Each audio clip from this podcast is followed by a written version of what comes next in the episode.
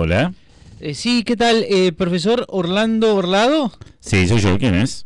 Ah, eh, hola, profe, ¿cómo va? Yo soy alumno suyo. Soy eh, Leno Zampo- Zampotro, del curso de mate avanzada para economistas avanzados. San Potro. Sí, me acuerdo. Dígame.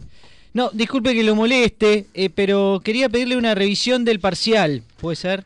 ¿Primero o segundo? ¿O recuperatorio? Porque tengo entendido que rindió los tres. Eh, en realidad sí, yo quería revisar los tres porque me quedaron dudas por, por las notas. Pero tiene dos en las tres instancias. ¿Cuál sería la duda?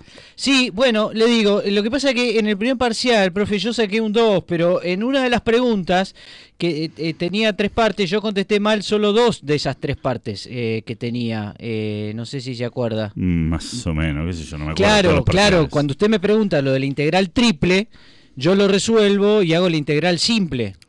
Eh, no creo que eso sea aceptable. Bueno, era, la integral era triple, le hice simple, eso es como una la tercera parte. Además, ¿le hice bien o no la integral simple? Sí, está bien, pero no era lo pedido. Gracias, profe, buenísimo. Eh, después en otra pregunta contesté bien la parte C, no sé si se acuerda. O sea que ahí, te- ahí sería como un 3. Si hacemos el promedio me queda como 3 en el parcial entre la primera y la segunda pregunta. Ok, tres. Bueno, eh, hasta luego. Che, buenas No, noches. no, no, no, espere, espere, espere. Es que un 3 es como un- que es que prácticamente un 4. O sea, sería, eh, un tercio es como 3,33. Es la nota del parcial. Redondeando para arriba, ya. No veo que cambie mucho la situación. El segundo parcial también estaba muy flojo. Bueno, claro, pero si promediamos 4 en el primero, que usted re- recién me reconoció, con el 3 del segundo, me da 3,5. Y entre 3,5 del 4 estamos a- ahí a nada. Ahí. Mire, San Potro, usted hizo un recuperatorio y también le fue para el ojete. No sé qué pretende usted de mí. Pero, profe, escúcheme, aprobé los dos parciales, en promedio, digamos, ¿no? Promedio 4. Recién nos pusimos de acuerdo, ya estamos. A ver, supongamos que tiene razón. En ese caso, debería dar final la semana que viene. ¿Está preparado? No, bueno, claro, sí, en caso que vaya a final, estoy preparado. ¿Cómo en caso que vaya a final? Estoy accediendo amablemente, quizás hasta injustamente, a que rinde el final. Claro, lo que pasa es que me parece que apro- al apro- aprobar dos parciales no es lo mismo que desaprobar dos parciales y después ir al recuperatorio. Tiene un valor adicional, ¿no, profe? Digo yo. No, no, la verdad no lo sigo, no- tampoco entiendo mucho el punto. El punto, eso quería decir, como que, si, a ver, si uno aprueba los dos parciales, como me pasó a mí, y eh, no es lo mismo que desaprobar los parciales, ir al recuperatorio y después que le vaya bien. O sea, es como más meritorio aprobar los parciales, que yo aprobé los dos parciales. ¿A ¿me dónde entiende? quiere llegar, San Potro? Bueno, n- eh, es simple, para mí aprobar los dos parciales vale más que un 4, es, para mí es como un 5, eso quiero decir. Un 5. ¿Qué cambia eso? Bueno, Va 5, a final igual. 5, 5, 50, estamos prácticamente en 6, profe. Eh, eh, Estoy tratando de ser lo más justo posible, se lo digo humildemente, profe, como estudiante forzado que soy, que cree en un país mejor. Usted no quiere un país mejor, usted quiere una nota mejor, es no, muy no, distinto. no, no, no, yo no pido nada, profe, no, no, profe, no, no pido nada, pero creo que eh, estoy ahí nomás del 6. Si me, auto- me- me- ya, ya con eso me autoriza a pedir promoción, que es 7, o sea, no dar final, nota definitiva un 7 y estamos ahí. Ah, bueno. Ahora, ahora quiere promocionar. Profe, no le estoy pidiendo un 10, en serio. No quiero ser el mejor alumno, no quiero ser el empleado del mes. Solamente le estoy pidiendo un simple 8. Ah, genial. ¿Quiere un 9 también? Bueno, hasta un 9 le acepto, más no porque no querría ser injusto con usted, con mis compañeros, con la materia, con el sistema educativo en general. Usted es un cara dura, San Potro. No, profe, yo lucho por lo que me corresponde, profe. No sé, si- no sé si sabía la- qué significa la palabra alumno. En latín significa, viene de alumni, que significa víctima, abusado. Víctima, víctima vas a ser vos. Chanta. uno y ahora somos dos. Cerremos esta brecha, el futuro nos acecha, no quiero encender la mecha. Más sin reservas no es amor de verdad, no especulen mi tesoro, yo no te voy a entrar. Ahora sí. Ahora, no. Haciendo dos tipos de cambio. Termina el programa, gracias hasta el jueves que viene. No, era una broma, era un chistecín. No sé si nos están escuchando, yo no me estoy escuchando. en Yo este tampoco momento, me pero estoy escuchando. acá, Ahora sí, eh, ahora sí. cientos de miles de personas están diciendo que estamos saliendo al aire, así que estamos más tranquilos. Señoras, señores, mi nombre es Pablo Javier Mira, esto es Dos Tipos de Cambio. Estoy con eh, mi mejor amigo, con el economista, con el matemático, con el estadístico y también auditor, el hombre que renunció a presentarse en el Ministerio de Economía como ministro y también renunció a presentarte como ministro primero como primer ministro de Inglaterra. El señor Gerardo de Quitter Rovner. Muchas gracias, muchas gracias. ¿Qué, qué, qué, qué semana esta? Tengo el, ¿Qué el- semanita, papá? Tengo el.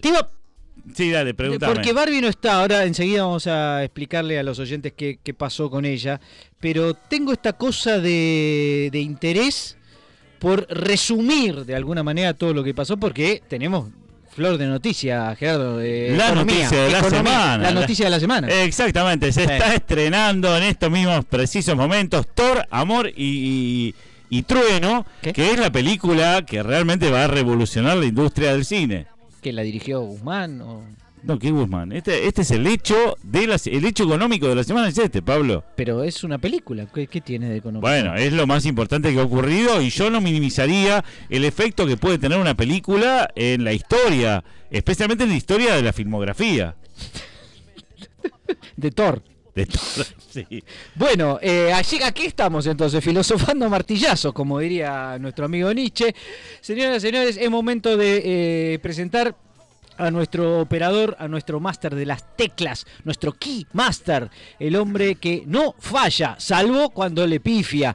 Señoras y señores, con ustedes, Paul Sandor. ¿Cómo anda, Paul? Buenas noches, ¿cómo va? ¿Todo bien? Excelente, ¿cómo está usted? Bien, contentos de recibirlos en esta hermosa casa.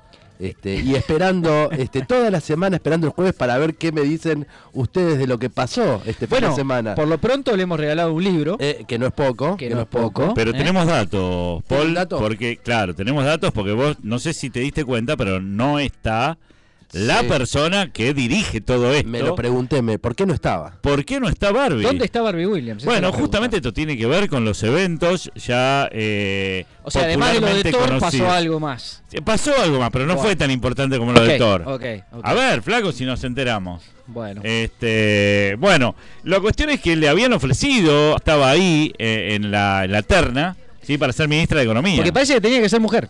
Tenía que ser mujer. Sí. Entonces estaban entre Batakis, Williams y. Vallejos. Y Vallejo, sí.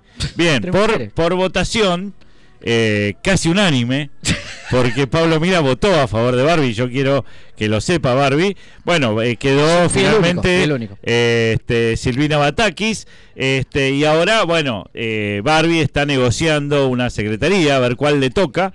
Eh, posiblemente le toque alguna secretaría de producción radial. Estábamos esperando el Williamazo y llegó el Batacazo. Exactamente, sí, sí, sí. Todo el mundo ya está hablando del Bueno, batacazo. eh, entonces le deseamos lo mejor a Barbie. Está en este momento está operando, Eh, no las teclas como hace nuestro operador, sino operando políticamente Está para hablando- lograr una de las eh, secretarías más importantes de la- está del hablando Ministerio con de Economía. Massa, con, con, eh, Con Máximo, Alberto, con, con Alberto, está hablando con todos. Incluso con la oposición. Con los Federicos también, que Con los Federicos. con los Federicos Sí, sí. Y también con la oposición para poder lograr una secretaría, aunque que sea sería una. el desembarco de dos tipos de cambio en el Ministerio de. Absolutamente, pasaríamos, con Paul incluido, a transmitir este programa desde un subsuelo de allí por Balcarce al 100. Excelente, Gerardo Rovner. Eh, aclarado entonces lo de Bárbara Williams, eh, vamos a tener que tomarle examen una vez más a nuestro amigo Paul Sandor. Paul, ¿cómo venís? Bien, bien, me siento confiado. Estoy para discutir la nota también, ¿eh? Ah, bueno, Como- no, que, eh, que al el- principio este muchacho, la verdad, Sí, ¿no? I- terminó con un 9-10. Terminó con un 9, sí. Eh, Paul, eh, el tema de hoy es, eh, no le puedes cerrar, o sea, directamente si Directo, confías en sí. esto. El tema que eh, nos interesa está muy relacionado con el problema argentino que, que tenemos en este mo- momento. Sí. Y es, digamos, y, y- y son dos temas, pero que están conectados entre sí. Es el peso problem y el pecado original. Ya sabes más o menos Eh, a lo que me y estoy sí, yo refiriendo. creo el que- peso problem y el claro. pecado original. Y el pecado original es lo que originó en realidad el problema de- del peso. Digamos, si, si nosotros nos remontamos al, a, a Adán y Eva, el pecado original, la manzana cae por su peso. Por su peso cae la Por manzana. propio peso, claro. De- eh, y entonces ese es el problema. El problema original eh, forma parte de lo que la Biblia, como dice la Biblia, en el capítulo 1, versículo 33. No eh, tiene ni idea este hombre. No. no tenés ni idea. Pero ¿Qué- dale, dale, qué sí, sí, sí, Sí, Capítulo pluma. 1. ¿Cuál es el primer libro de la Lo veo la conexión con la economía, disculpame. Eh, Pero... Pero y acá, bueno, no todo tiene que, no todo es plata, no todo es plata en la vida, señores. Acá, este, bueno, y eso es el pecado original. Cuestión de peso. Cuestión de peso, cuestión Eh, de preso, decía. Señores. Paul Sandor, ¿No? eh, casi la misma nota que San Potro. eh, se sacó. 9-10. Eh, sí, sí, 9-10 sobre 100. Señoras, señores, todo tipo de cambios no saben qué día está, pero Gerardo nos va a ir solucionando el tema. Mira, como siempre hay mu- es el día del suelo también, pero viste esas cosas que a mí ¿Del no me, suelo? gu- no me gusta estar pisando el día. Entonces elegí como el día de la fecha, 7 de julio, es el Día Mundial del Cacao. Pero o sea, eh, y te enteras de algunas cosas muy interesantes acerca del cacao. También conocido cuando- como chocolate.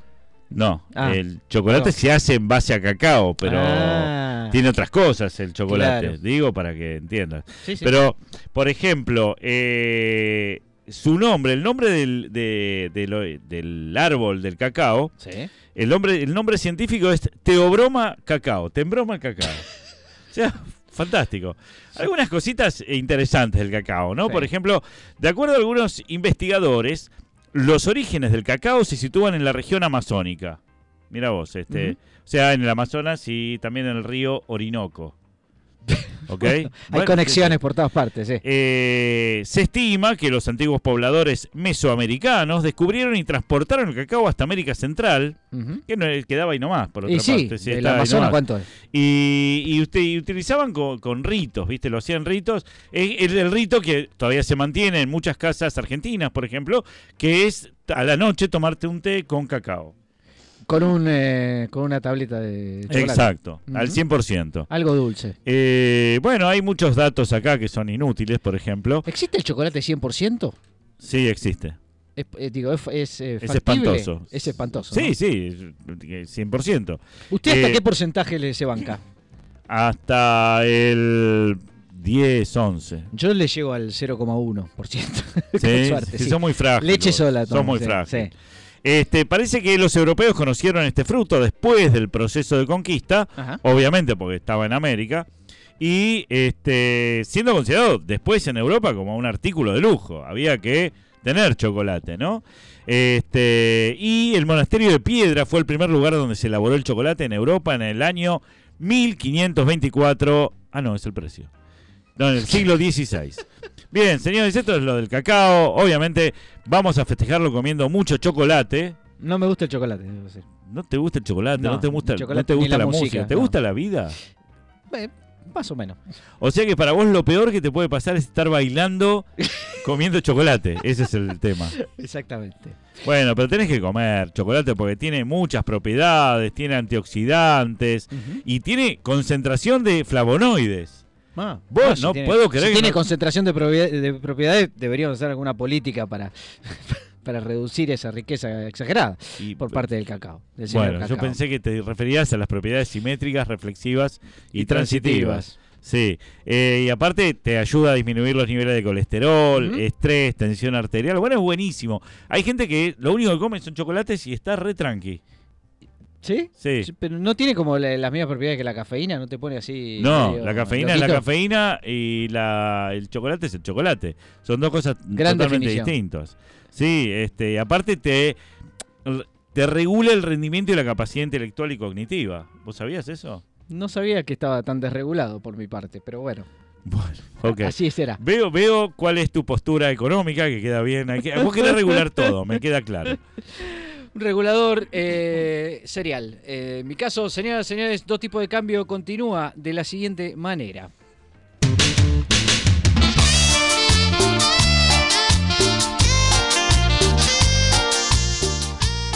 Dos tipos de cambio. Un fetichismo más. O el único.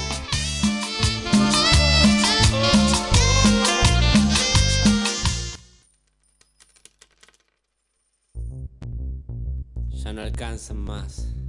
Pero alcanza con dos tipos de cambio, vamos a hacerlo. Que arranque de una vez. Ya.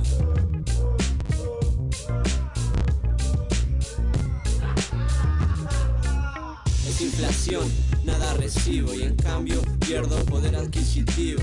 Tenés que ver que todo sube, que ya no tengo lo que tuve, ni papagayo tuve. No vamos a negar que todo sube hasta las nubes, que lo poco que hay se nos esfuma, queda bruma. La causa saben todos, no es necesario seguir aclarando. La inflación es un fenómeno monetario. Te digo que más complejo, no es un espejo que da reflejo. Mira todos los factores de mil amores. Y no la llores, man, no la llores, man. Déjame decirte algo que me corroe y que es Si yo lo que escucho, así nomás lo digo, así al aire, eh, lo que escucho son los bajos nada más, ¿sí? Eh, lo- los altos no los escucho. ¿Qué estábamos escuchando, Gerardo? Agrupación deficitaria. Agrupación deficitaria con su tema. Todo sube. Todo sube. Estás un poco bajo. Estoy un poco deprimido. Bueno, no te Porque deprimas, todo Gerardo, sube. porque Todo sube. Como decían ahí, crece todo. Estamos en un país en crecimiento. Y este hoy quiero presentarles Sí. al Homo ambitiosus. Homo ambi- ambitiosus. Te cuesta decirlo, te cuesta decirlo. Ambiciosus. Sí, porque viste que nosotros venimos hinchando las pelotas hace tres o cuatro décadas con, el- con esto de la economía del comportamiento. Sí, sí, ¿sí? Ya estamos un poco cansados. Este, intentando convencer a toda la gente de que ese homo economicus que se enseña en las facultades, ese ser egoísta, despiadado, es mera ficción. ¿sí? O sea, no, no, la gente en realidad es generosa por naturaleza. Qué y lindo. hay varios experimentos que hemos trabajado acá, algunos no, no los hemos trabajado tanto, pero sí, claro, el juego del dictador lo hemos hecho. ¿te ¿Cómo era el juego del dictador? El juego del dictador es que vos le das 10, eh, ponele 10 pesos ahora no es nada, pero ponele 10 dólares a alguien. Sí. Y le decís, che, vos dar, lo podés dar a alguien anónimo, eso le podés dar una parte, o te lo podés quedar todo, y no hay consecuencias. O sea, no tenés ninguna obligación de darle nada. Es el juego del dictador. Es decir, el tipo decide, dicta, Si comparte o no. si comparte y qué- cuánto comparte. Y en general lo, eh, lo que termina ocurriendo es que sí, comparte una parte porque no somos tan miserables, ¿no? Bien. Eh, ese sería un poquito. Después hay otros juegos, por ejemplo, como eh, el juego del ultimátum. No sé si te... ¿Cómo es el del ultimátum? El del ultimátum es un poco más complicado porque Sí. efectivamente le das 10 dólares a alguien, o ponerle 100 dólares, vamos a subir la apuesta, ¿no? Dale. 100 dólares y este le tiene que hacer una oferta de cuánto va a compartir a otra persona. Por En la otra era anónima, en la Vos tenés 100 dólares me, que lo querés Claro, compartir entonces te conmigo. digo, Pablo, yo eh, te doy a vos de estos 100 dólares, te doy 2 dólares y yo me quedo con 98. Eh, no me interesa mucho la oferta. Bueno. Preferiría más. Ahí está el punto. La oferta es última, que no, no, no se puede negociar, es una sola oferta. Bien. El truco en este juego es que si el otro, como vos, Pablo, en este Sí. caso, eh, rechaza la oferta, dice, Ujú. ¿sabés qué? ¿Sabés dónde podés meterte estos dos dólares? bueno, eh, si el otro rechaza, ninguno se lleva nada. Eso. ¡Apa! Eso es lo curioso. ¡Apa! Mientras que si el otro lo acepta, se reparte tal cual había dado, eh, había sido hecho el ultimátum. Ahora, si yo fuera racional, ¿no? Entre dos dólares y nada, prefiero dos dólares. O sea que debería agarrar cualquier cosa que me ofrecieras que no sea cero. Exactamente, exactamente. Esto prueba que la maximización de beneficio no siempre se da de forma tan racional como en la economía clásica imponía la figura del homo economicus. Excelente.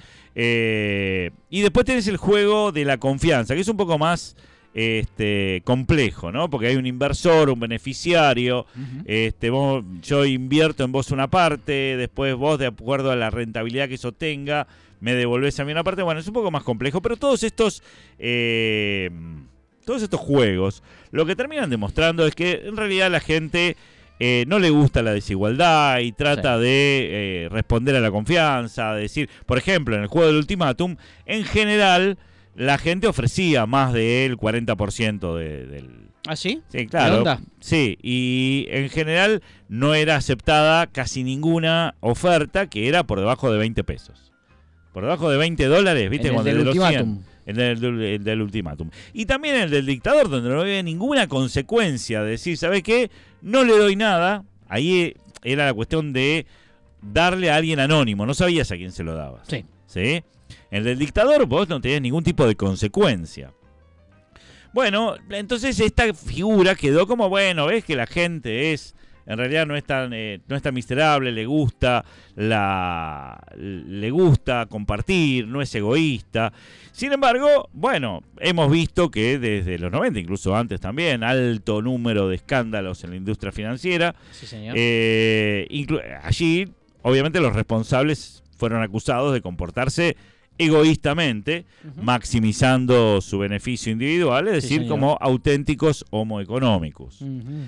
Bien, la cuestión es por qué sucede esto, ¿no? Entonces, un agente, un, un chabón acá, que tengo que decir el nombre porque si- siempre me lo olvido, Carlos Alos Ferrer, en este año hizo un experimento, ¿sí? Hizo un nuevo juego, que se llama el juego del gran ladrón, ¿sí? Ajá.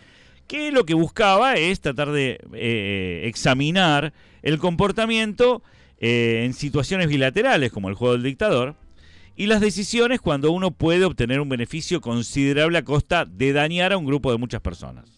Bien. Porque ahí está la diferencia. Si bien es un juego bilateral, el del otro lado, la otra, la otra parte, Sí. son muchas personas. O sea, no es uno solo. no es uno solo. Y ahí creo que está eh, el, el punto, ¿no? En este juego se invita a cientos de participantes este, y los emparejan aleatoriamente para jugar los juegos clásicos, Dictador, Ultimátum, Confianza, todos estos que ya más o menos explicamos. Sí.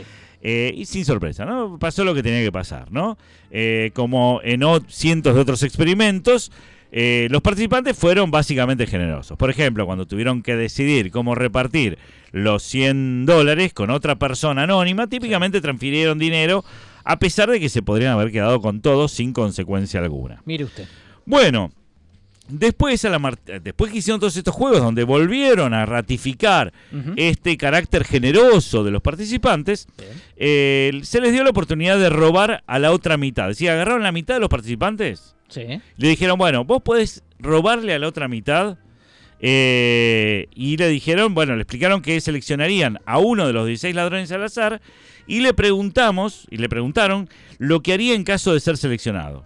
Y la pregunta que todos respondieron era, ¿cuánto quieres robar? Mm. ¿Cuánto querés robar? Y le daban cuatro opciones. A ver.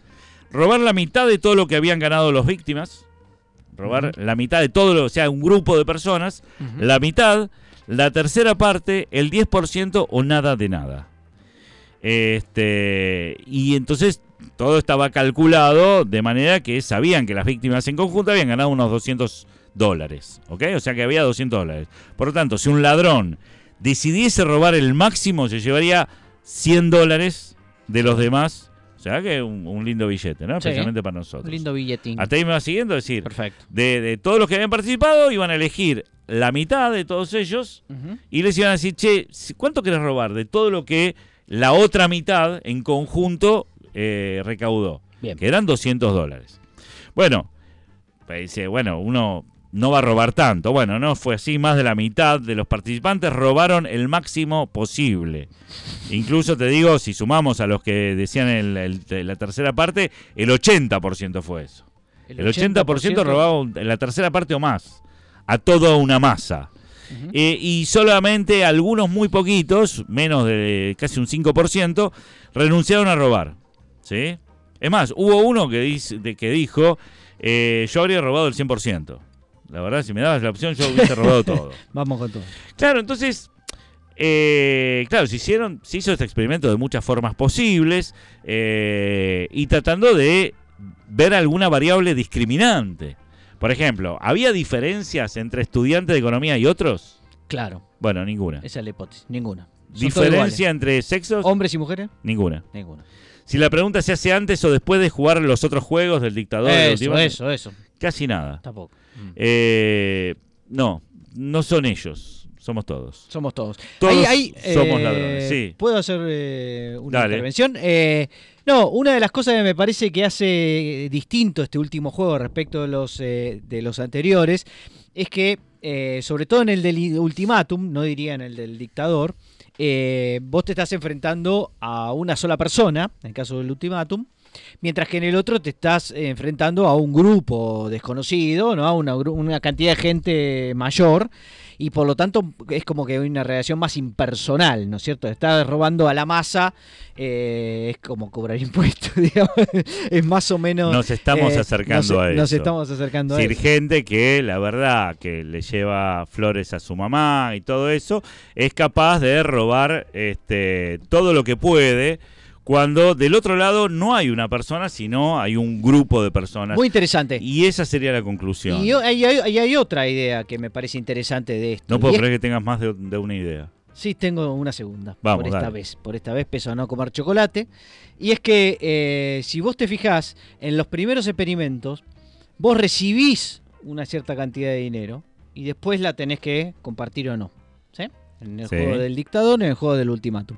Mientras que en esta variante es al revés. Vos no tenés el dinero y podrías hacerte del dinero. ¿eh?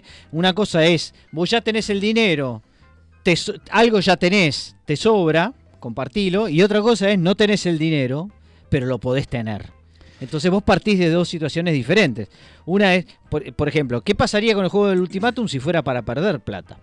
¿No? Que es algo que se han planteado Que, que mucho. la plata es tuya desde un principio. Claro, la plata es tuya desde un principio, nadie te la regala. ¿Serías tan eh, lo- amable con el resto? ¿Tan generoso? Pero esto se contradice un poco con aquellos experimentos que eh, demuestran que a uno le duele más perder 10 pesos que uno tenía que no ganar 10 pesos que no tenía.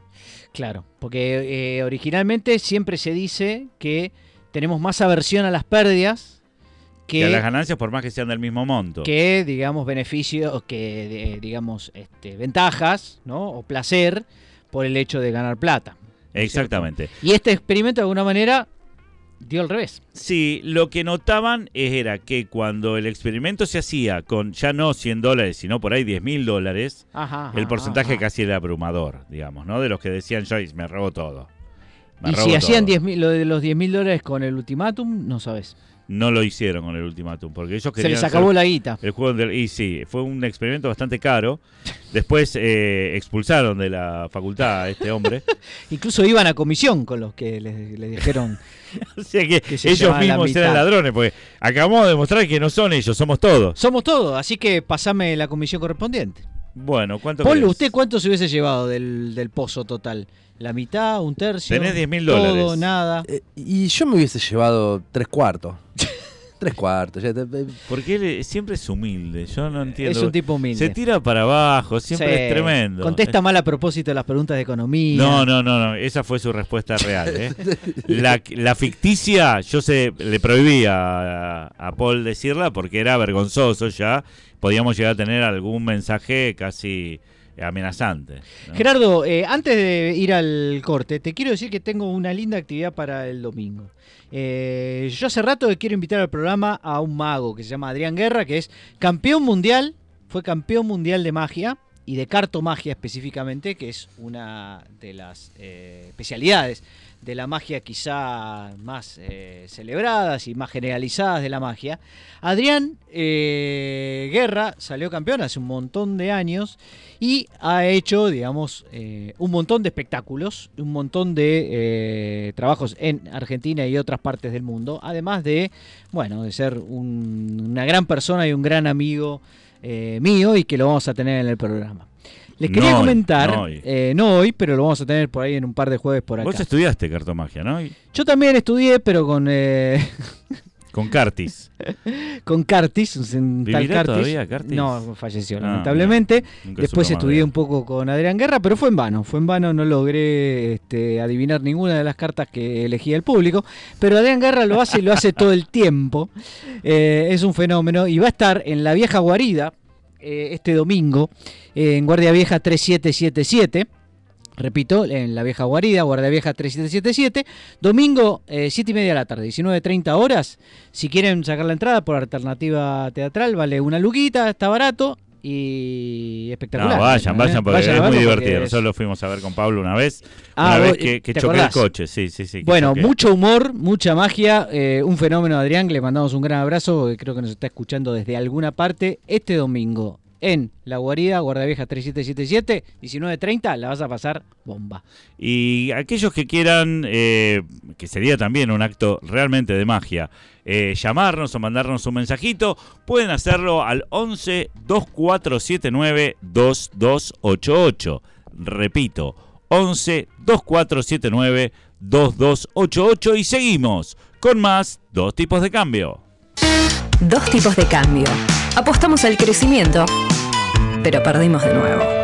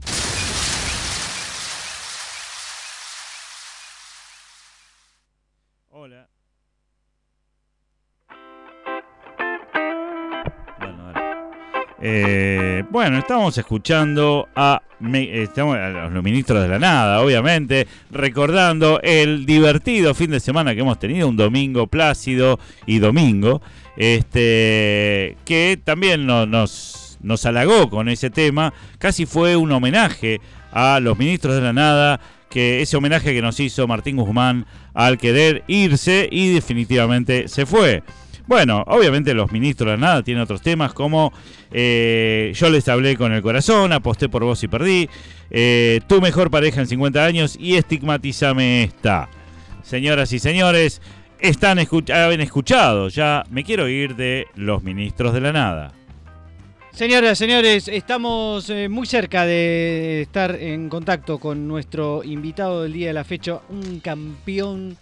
Sí, ¿puedo presentarlo? De ¿Puedo aquello. presentarlo? ¿Puedes presentarlo? Dale, es un Sí, fenómeno. Estamos hablando de Bautista Bonazola, el argentino que arma el cubo mágico en 5 segundos y es campeón ¿Cinco sudamericano. cuánto? Cinco minutos, dijiste. ¿Cinco horas? No, 5 minutos lo hago yo, él lo hace en 5 segundos. ¿Cinco segundos? 5 ¿Este? segundos, ese.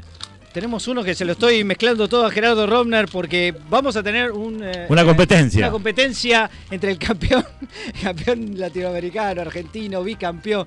Bautista, primero lo vamos a presentar. Hola Bautista, ¿cómo estás? Bienvenido. ¿Qué tal? ¿Cómo les va? Eh, Bien, se escucha buenísimo, perdón el, ¿Vos estudiás para retraso. economía? ¿Vos estudiás para economía? Sí, sí, estoy estudiando economía. Arranqué Ah, este año. Bueno, lo siento mucho.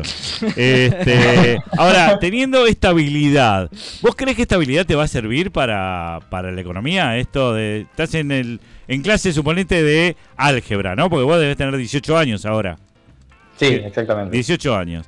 Este, entonces estás en álgebra, estás haciendo el CBC, más o menos de estar por ahí. Sí. Este, y de pronto eh, no sabes resolver por ahí una ecuación de segundo grado, pero te armás un Rubik en 5 segundos.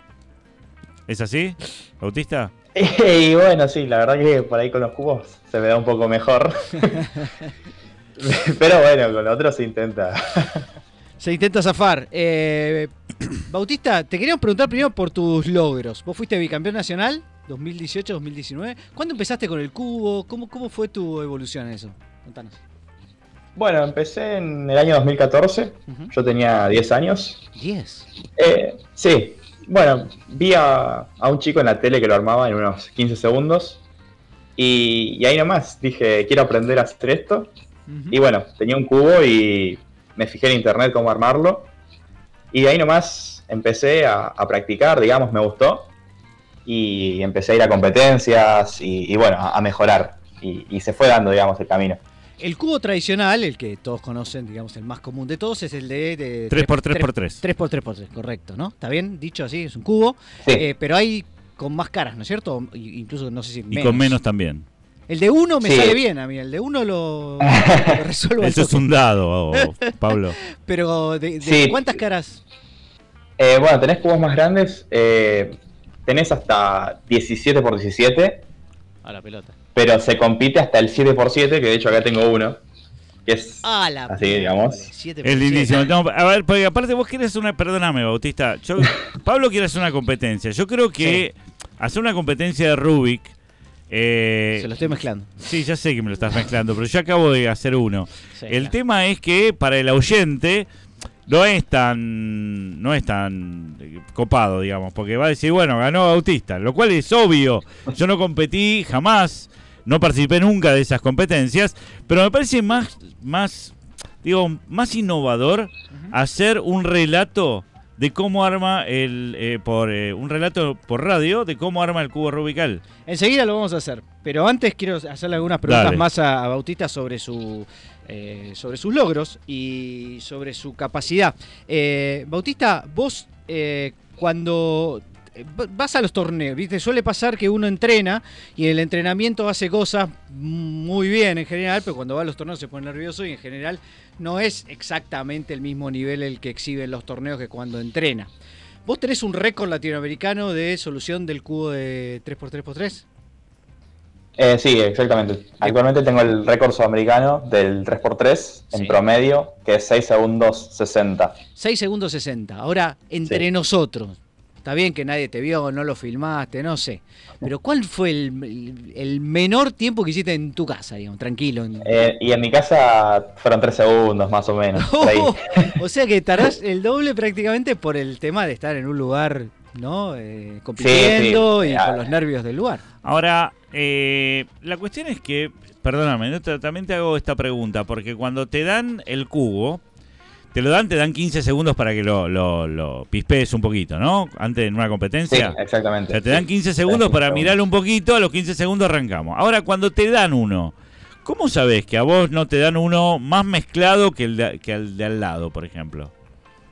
Bueno, porque para las competencias eh, se utiliza un programa y lo que se hace es que para todos los competidores eh, se les da la, la misma mezcla, digamos. El programa genera una mezcla que se usa para el cubo, para aprender algoritmos y para desarmarlo se utiliza una notación. Y bueno, eh, siguiendo esa notación eh, se desarma el cubo, hay gente que está designada para eso Ajá. y entonces a todos los competidores le- les toca la misma mezcla. ¿Y ese algoritmo es siempre el mismo? No, no. De, de hecho, a ver, eh, tenés las mezclas que son generadas aleatoriamente y después los algoritmos que son los eh, movimientos que nosotros usamos para poder armarlo. Eh, tenés también miles. Eh, pero bueno, para aprender a armarlo de una forma básica, eh, con que te sepas cuatro o cinco algoritmos, eh, es suficiente. Perfecto. O sea que esos 15 segundos vos los aprovechás para saber qué algoritmo te tocó y a partir de ahí es un movimiento que ya practicaste eh, en, miles de veces y decís, ah, en este tengo el movimiento C. O sea, no, no- Exactamente, O sea sí. que es más una habitualidad de, de- del movimiento de manos. Sí, es cuestión de, de automatizar movimientos y reconocer patrones de, de forma rápida. Y todo eso se logra armando el cubo miles de veces. Che, ¿y, y vas a seguir? eh, ¿Te interesa seguir con estos desafíos? Por ejemplo, vos también competiste eh, con más caras, etcétera. Sí, de, de hecho, oficialmente hay 17 tipos de cubos, 17 categorías. Ajá. Por ejemplo, tenés de distintas formas. Tenemos una pirámide, Upa. Eh, quiero decirle a los oyentes que estamos mostrando una pirámide. de más caras, ¿Cuántas Mirá, caras tiene un dodecaedro? Eso parece, claro, una pelota de fútbol 5. No. Vos la ves así en la pelota de fútbol 5, pero es un dodecaedro. Dodecaedro, perfecto. Eh, y bueno, sí, yo, yo compito en todas las categorías, pero bueno, en la que me especializo, digamos, es en el tradicional, en el 3x3. Y el de 7 que mostraste, cuando está bien, bien mezclado, ¿cuánto tiempo más o menos te llevó? Y dos minutos y medio, más o, me- más o menos. Ah, impresionante. Bueno, ¿y se parecen los, los, los algoritmos de resolución a los de 7 que los de 3 o nada que ver? Eh, sí, de hecho, a ver, es necesario saber armar el, el 3x3 para poder armar el, el 7x7. Y de ahí en adelante, eh, el resto de los cubos, eh, porque tenés 6x6, 4x4, 5x5, eh, es más o menos siempre el mismo procedimiento.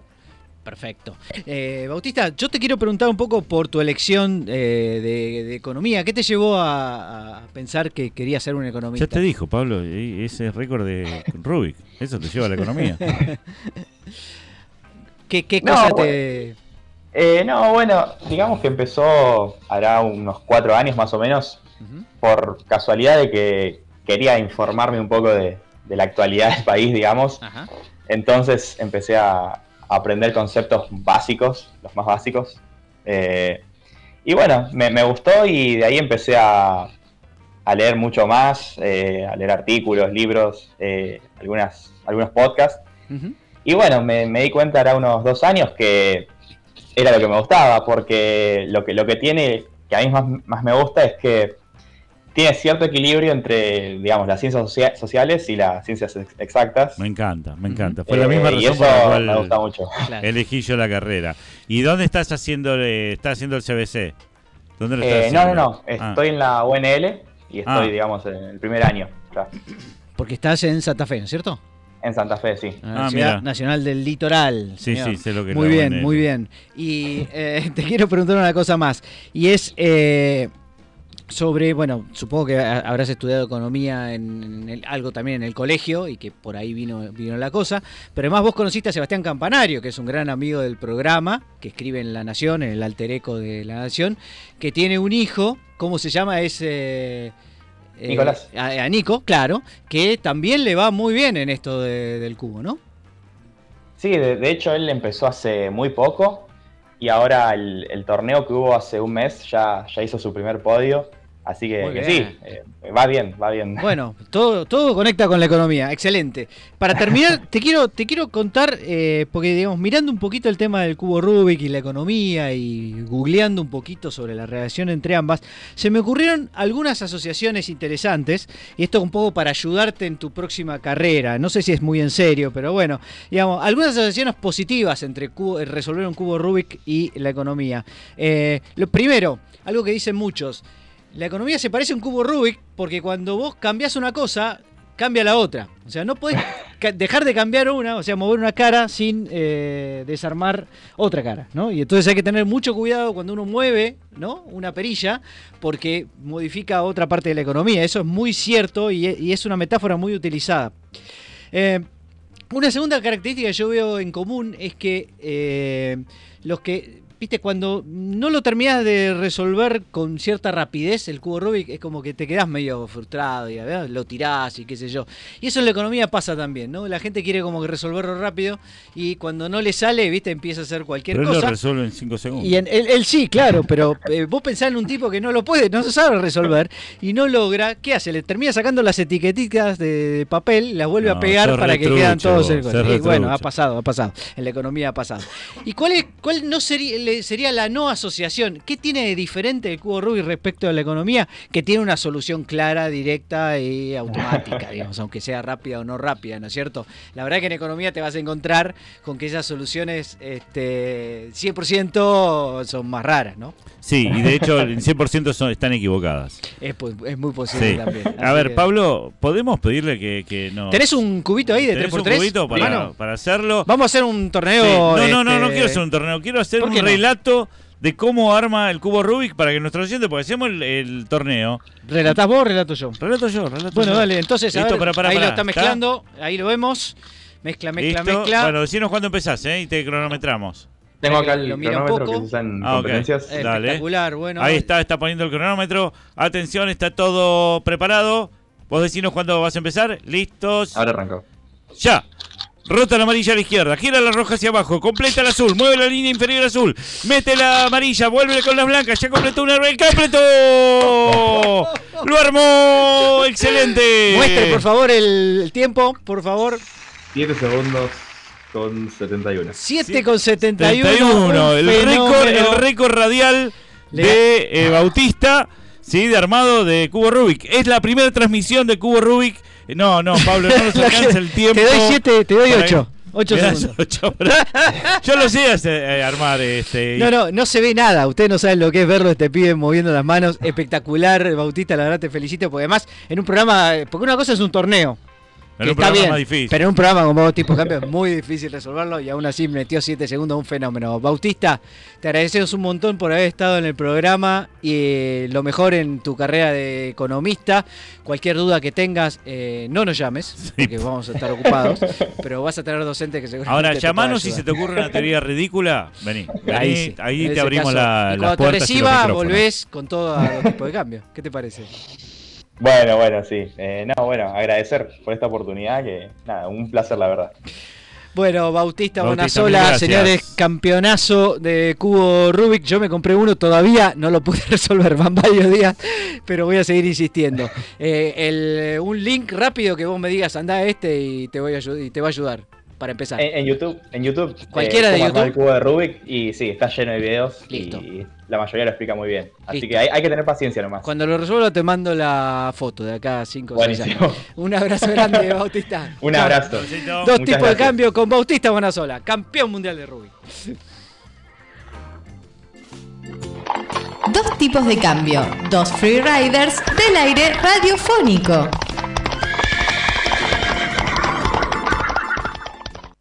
Durante tantos, tantos años, en un mundo regresivo, yo admiraba tus recibos, que nunca me hacían daño. Luego variaban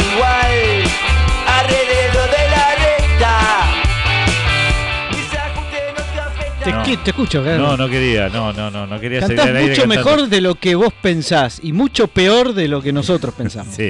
Bien, estamos escuchando a los incejados con su tema Me dejaste homocedástico. Pablo, inventaste Mira. una palabra. Sí, Con todo respeto.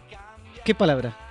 Encogeflación. Encogeflación. Paul Sandor, eh, en vez de- se le iba a preguntar a Paul, pero bueno, decidí eh, hablar yo de encogeflación, que en inglés es shrinkflation. ¿Alguna idea, Paul, de qué puede significar esto? No te le- levanto decir- la nota. No me hagan decir barbaridades a este horario. Después de las 10 de la noche te lo digo lo que significa. Perfecto, horario de protección al menor. La shrinkflation es, o la encogeflación es eh, una forma de inflación particular que es muy interesante porque en lugar de aumentar el precio unitario de los productos, reduce la cantidad de productos y mantiene el precio, con lo cual el precio por unidad de producto sube, ¿no? Es el estilo de, en vez de comprar en un paquete de rumba 10 galletitas rumba, de repente te vienen 9. Pero el Y te es el cobran mismo. el mismo precio, con lo cual sube el precio Bueno, por pero es, es como el chiste ese, el tipo que dice, la nafta no aumentó. Yo fui a comprar 500 pesos de nafta y me cargaron 500 pesos de nafta. Lo mismo que la última vez, me pedí 500 pesos de nafta y me cargaron 500 pesos de nafta. Es más, son más eficientes porque ahora lo hacen más Más rápido. Espectacular, señores. Eso es Ringflation. El mejor eh, chiste y la mejor explicación fue de Gerardo. Han habido casos eh, famosos. Uno podría pensar que en Argentina hay inflation, pero imagínense que si en Argentina tuvieras que ajustar los precios solo por eh, encogimiento del producto, ya no tendríamos ningún producto. No, tendríamos un grano de arroz. Aquí está, mi Con lo cual, un grano de arroz. Claro, este no es un, fe- un fenómeno que se dé demasiado en Argentina, porque en Argentina ya no podés dejar de aumentar los precios porque todos los aumentan, así que no hay mucho problema. Pero en los países un poco más desarrollados también aparece, sobre todo ahora que se aceleró inesperadamente la inflación internacional, han aparecido muchos casos, aunque en realidad vienen ya de hace eh, mucho tiempo. Algunos casos de eh, marcas conocidas, los Doritos tienen 5 nachos menos por paquete, el Toblerone, ¿saben qué hizo el Toblerone? Separó, ¿viste los triangulitos que tienen hacia arriba? Los separó. Los separó más. Entonces son menos triangulitos hacia arriba y entonces el valle que hay entre triángulos es más largo, más extenso y eso hace que el total de peso, por Qué supuesto, pícaros. sea menor y el precio exactamente igual. En 2017, eh, se, eh, perdón, en España eh, la- hay una organización que se llama la Organización de Consumidores y Usuarios, la OCU. Y la OCU detectó muchos casos, un 7% de los 238 productos que analizaron este, habían reducido su tamaño, o sea que no es nada, nada poco esto. Incluye, por ejemplo, 5 gramos menos de, gramos menos de yogur eh, Danone, eh, también el, el- el arroz gallo, ¿no? que decías recién lo del arroz, también Sí. redujeron la cantidad de, de arrocitos y tulipán. No, no sé qué significa esto de tulipán respecto del tamaño de, de- del... Pero bueno. Una pregunta, ¿eso es legal, digamos, está, está legalizado que una empresa pueda hacerlo o es medio turbio? Bueno, eh, obviamente no Bueno, lo no es como un- publicitan, no es como un digamos. engaño no lo al- publicitan y, es- parece un engaño. Y justamente a eso quería ir, Ah, querido perdón, eh, Paul. No, no, no, está muy bien, porque justamente es el punto, que es, la pregunta es, es eh, si yo subo el precio, ¿eso no es, eh, eh, es permitido? Sí, perfectamente. Vos podés subir el precio todo lo que quieras y vas a ser, supuestamente, en una economía estable, castigado por los consumidores que no te van a comprar más. Ahora, si yo reduzco las cantidades, la pregunta es, eh, bueno, si los consumidores también van a dejar de comprar por eso porque el precio unitario subió. Entonces, una de las grandes preguntas que tiene esta, esta situación de shrinkflation es la que hiciste vos, Paul, si esto es permitido o no. En la medida que uno supone que los agentes económicos son racionales y que ven perfectamente cuánto pesan los productos, los precios unitarios y todo eso, no debería eh, estar prohibido, no debería estar regulado para nada. Y de hecho no está regulado. Te voy a dar otro ejemplo más. En el Reino Unido, eh, desde, 1200 2000 desde 2012 hasta 2017, durante 5 años, 2.500 ejemplos de shrinkflation hubieron en economías estables. ¿eh? O sea que esto es todo técnica para subir el precio sin mostrar que está subiendo el precio. Ahora, la gran pregunta de nuevo es, bueno, si tiene que estar prohibido o no. Y la respuesta es, la verdad que nadie lo prohíbe hay denuncias y qué sé yo, y a veces, bueno, se, eh, digamos, la justicia ha fallado en contra de las empresas, pero la verdad es que como técnica mm, uno puede, ¿no? Reducir el paquete y, y- y cobrar lo mismo, que sería un precio mayor por unidad, sin que nadie le diga nada. No, no es un problema, salvo que se crea que el consumidor está siendo engañado. Pero si vos pones el peso correcto, no lo estás engañando. A eso ¿entiendes? iba. Entonces, De todas formas, Sí. este, Paul, eh, el día que vos decidas cobrarnos lo mismo, pero darnos 50 minutos al aire en lugar de 60 minutos, avisanos. ¿sí? Claro, es verdad, es verdad. Perfecto. Eh, ahora, digamos, la pregunta que se hicieron unos investigadores es si efectivamente los eh, individuos, los agentes económicos, dejan de comprar cuando sube el precio o dejan de comprar cuando baja la cantidad que me estás ofreciendo al mismo precio, ¿no es cierto? Entonces hicieron una investigación eh, en donde lo que hicieron fue, bueno, crear un aumento de precios para determinados productos junto con un cambio en el tamaño del producto. En algunos subieron el precio, pero no el tamaño, ¿sí? Y en otros dejaron el precio igual y bajaron el tamaño.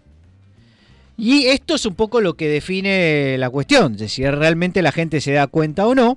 Bueno, aparentemente eh, la gente se da bastante cuenta, porque eh, en general la cantidad de gente que dejó de comprar porque eh, subió el precio es más o menos la misma que eh, gente que aparentemente se dio cuenta y dejó de comprar por el hecho de que subiera, mantuvieran igual el precio, pero bajara la cantidad que te estaban ofreciendo.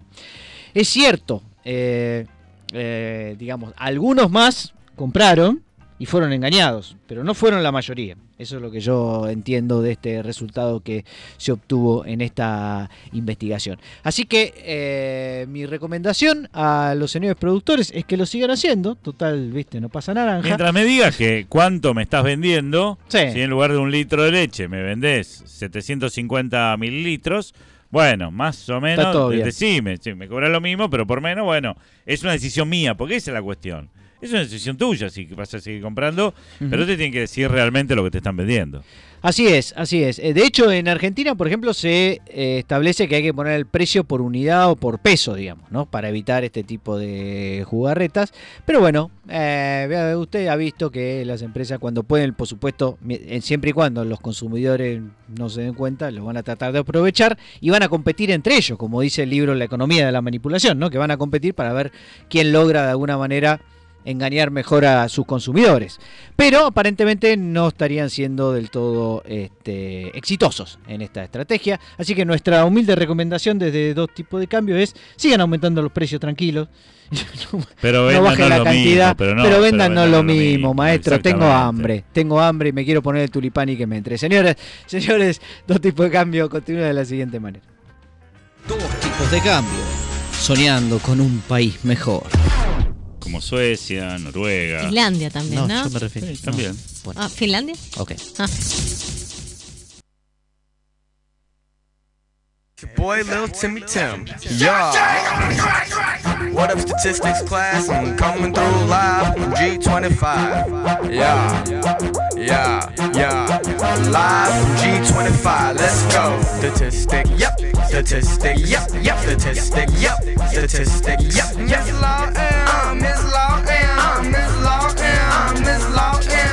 Statistics, statistics, Miss Lawton, yay. statistics, Yay. statistics, Yay. statistics. Qué par de. Pájaros, ven. Sí. Bien. ¿Cómo estás, Pablo? Temazo Statistics. La extrañamos. Dice a Barbie, ¿no? Statistics. Sí, Mucho mejores Statistics. nuestros temas, ¿no? Bueno, Lo un- encontramos por YouTube. esto. Sí, pero te pre- preguntaba si la extrañabas a Barbie. Un montonazo. Sí, Es- ¿no? Me di cuenta que es mucho más que un tercio del programa. No, es una. Es casi un cuarto. Secretaria de Hacienda ya. Un quinto, diría. No, más un quinto todavía. es más chico Más- que un cuarto y que un tercio. Te pido por favor que seas coherente y lógico matemáticamente. ¿Tenemos noticia insólita, Gerardo? Sí, pero esta vez es una noticia insólita que duele. ¿Viste que hay noticias insólitas Que vos duele. decís, Sí. Ah, Me dolió. No, no. Dolió. Bueno, este es el caso de Rachel, una joven inglesa que ganó una fortuna en la lotería. La de Friends. Euro Millions, no, Euro Millions. Ah, ok. Ganó 182 millones de libras. ¿Qué tal, eh? Jugando a la lotería. Ah. Este, y cuando lo fue a cobrar le dijeron, Sí. no, flaca, pasó lo siguiente. Vos pagaste, sí, eh, por, eh, por transferencia bancaria, pero el banco rechazó tu... porque no te quedaban fondos. Ah, o sea, ella cuando compró el billete, Lo el billete, ¿no? Sí, lo compró electrónicamente. Lo mandó a pagar y no salió nunca. No tenía suficiente No, guita en su cuenta y no. perdió 182 millones Te lo pago ahora, te lo pago ahora. No, no, no, no, ya está, ya está. Este, pero no, estas matar. cosas no te querés pegar Me un quiero tiro. matar, Ahora sí. me encanta porque aparte eh, la lotería realmente se apiadó de ella, Sí. ¿no? Y le dijo, bueno, Te pago el pasaje de vuelta. estamos al tanto, dijo a todos porque puso un comunicado Sí. eh, y dijo Ah, hubo una reacción. Hubo una eh, reacción generosa. La chica subió esto, obviamente, Claro, a Facebook, sí, a las redes no, sociales. claro. Recibió varios comentarios de Me apoyo. imagino entonces una reacción muy generosa y muy saludable, ¿no? De la lotería para ayudarla, Rachel. Exactamente. Sí, ¿Qué hicieron? Entonces la compañía eh, ofreció un comunicado en donde escribían eh, que estamos al tanto de la historia de Rachel y Mm. deseamos que llegue temprano para comprar un ticket en el próximo gran sorteo. Seguí participando, Rachel. Señores, ninguno Friends, los de la lotería, ¿de dónde era? De Inglaterra. De Inglaterra, eh, donde todo sale mal en estos días. Eh, bueno, mirá quién habla. Aparte la piba tenía 10, sí, otra, otro ladrillo más en la pared. La chica tenía 19 años. Este, o sea, tenía la, la vida hecha. Porque Estaba se, hecha. se podía gastar 2 millones de libras por año y aún así le sobraba. Increíble, pobre Rachel. Tremendo. Tristísima situación, señoras y señores. Hoy fue uno de los programas más tristes de la historia, sin Barbie Williams, por supuesto. Esperemos que eh, no le den el puesto, así va a estar con nosotros en dos tipos de cambio cuando vuelva. Perdón, tengo mensajes de la gente, ustedes que pidieron A que ver, se a ver, a ver, a ver, Sí. a ver. Dice, hermosa nota, Bautista, un gran cubero. ¿Se- ¿Será como poroto? No sé. buen cubero. Y será un excelente economista. Hay futuro con esta generación de adolescentes. Saludos, Carolina. Y Gracias, a ver Caro. si tengo otro, creo que... Sí, eh, seleccioná, acaba seleccioná, Sí, ¿viste? Selecciono de todo no se puede. Ah, Sí, acá eh, me llega eh, Williams B. William, William Ah, B. William. B. William Boo. Eh, William ah, Boo. William Boo, que yo también los extraño, pero que tengo que salvar el país. Muy bien. Así, así te queremos. ahí William en, la, en la trinchera. Muy bien. Señoras y señores, dos tipos de cambio se va retirando y el jueves que viene ya sí seremos, entonces quedaron tres. De nuevo, el jueves que viene con más. Dos tipos de cambio. I'm like, No means no. Let's go. No means no. Let's go. No means no. Let's go. Statistics, we in it. Miss Loudon, she's my favorite teacher. Coming through live, G25. Yeah, yeah, yeah. Live G25, let's go. Statistic, yep. Statistic, yep, yep. Statistic, yep. Statistic, yep, yep. Miss Loudon, Miss Loudon, Miss Loudon, Miss Loudon. Statistic, yep. Statistic, yep.